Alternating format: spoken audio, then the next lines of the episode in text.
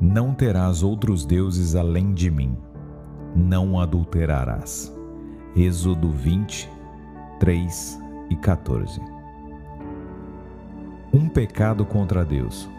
A Bíblia diz que cometer adultério contra o seu cônjuge também é adultério espiritual. É infidelidade a Deus. Salmo 51, 4. Thomas Watson escreveu que o adultério desonra as três pessoas da Trindade, pois significa ingratidão com o Pai, que lhe deu tudo o que você tem, desprezo em relação à obra do Filho, que morreu para salvá-lo do pecado, e desonra o templo do Espírito Santo. E desonra o templo do Espírito Santo, que é o nosso corpo. 1 Coríntios 6, 19. Por que meditarmos nessa semana a respeito de algo tão desagradável? Porque entender as razões por trás da iniquidade do adultério revelará muito sobre Deus e sobre o nosso próprio coração.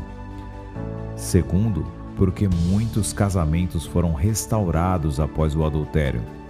Embora um grama de prevenção valha mais do que uma tonelada de cura. Reflexão: por mais difícil que seja esse assunto, reflita sobre maneiras de guardar-se contra o adultério. Oração: Senhor, a Bíblia está cheio de pedidos de oração para que nos ajudes a manter puro o nosso caminho. Eu faço a mesma oração agora. Mostra-me como devo pensar e agir para permanecer fiel ao meu cônjuge. Amém.